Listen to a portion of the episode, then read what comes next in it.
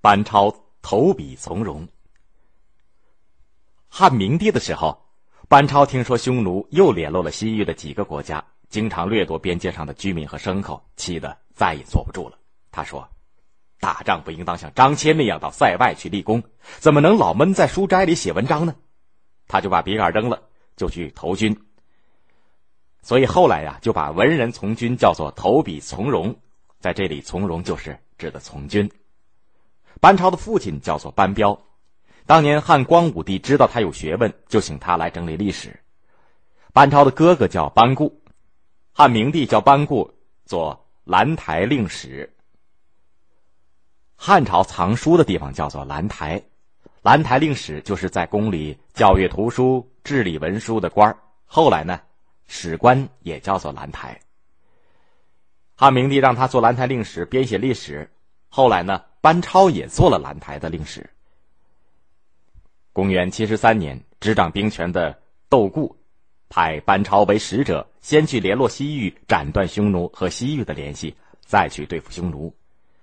班超带着三十六个随从人员到了鄯善，鄯善王归附了匈奴，但是匈奴还是不断的向他们勒索钱物。这会儿汉朝派使者来了，他殷勤的接待。从张骞通西域以来，西域和汉朝不断的有来往，又有了六十五年。班超住了几天，匈奴的使者到了，鄯善王怕得罪匈奴，就故意冷淡班超他们。班超打听到匈奴的使者驻地离这儿才三十里地，就知道鄯善王又是恨他们又是怕他们，正在为难着。班超不让透露风声。就把随从他的人员召集到一块喝酒，正喝得兴高采烈的时候，班超站起来说：“你们跟我千辛万苦来到西域，想的就是为国家立功，没想到匈奴的使者来了。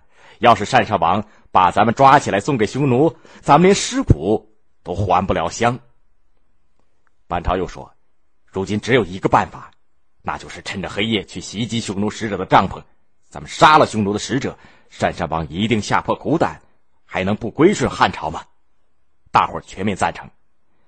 到了半夜里，班超率领着十个壮士，拿着鼓躲藏在帐篷后面，二十个人埋伏在帐篷里面。他带着六个人顺着风放了火，火一烧起来，十个人同时擂鼓呐喊，其余的大喊大叫，杀进了帐篷里。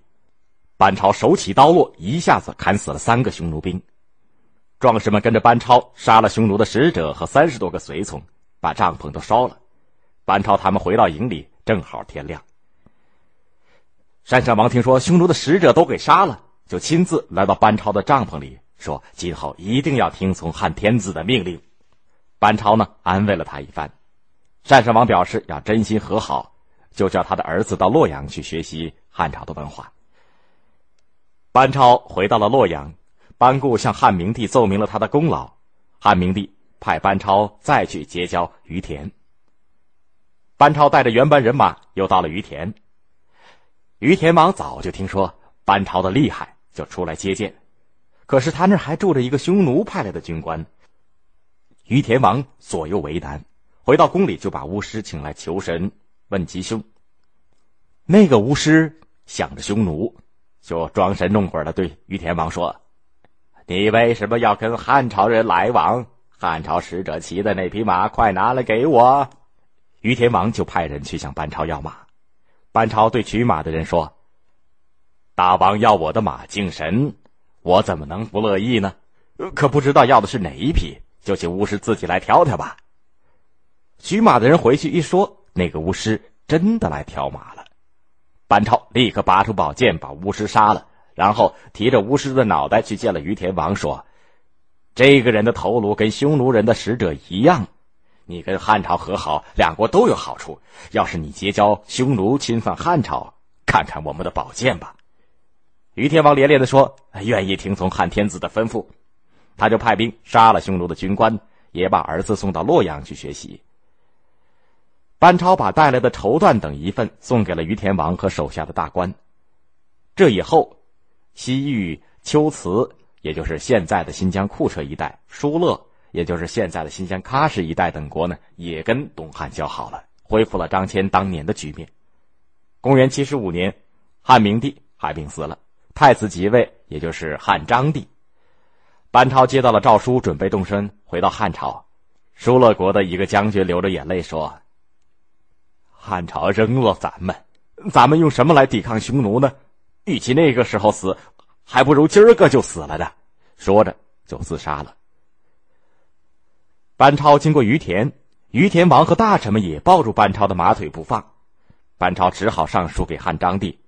西域各国如果失去了依靠，就只好去投靠匈奴，再来侵犯中原。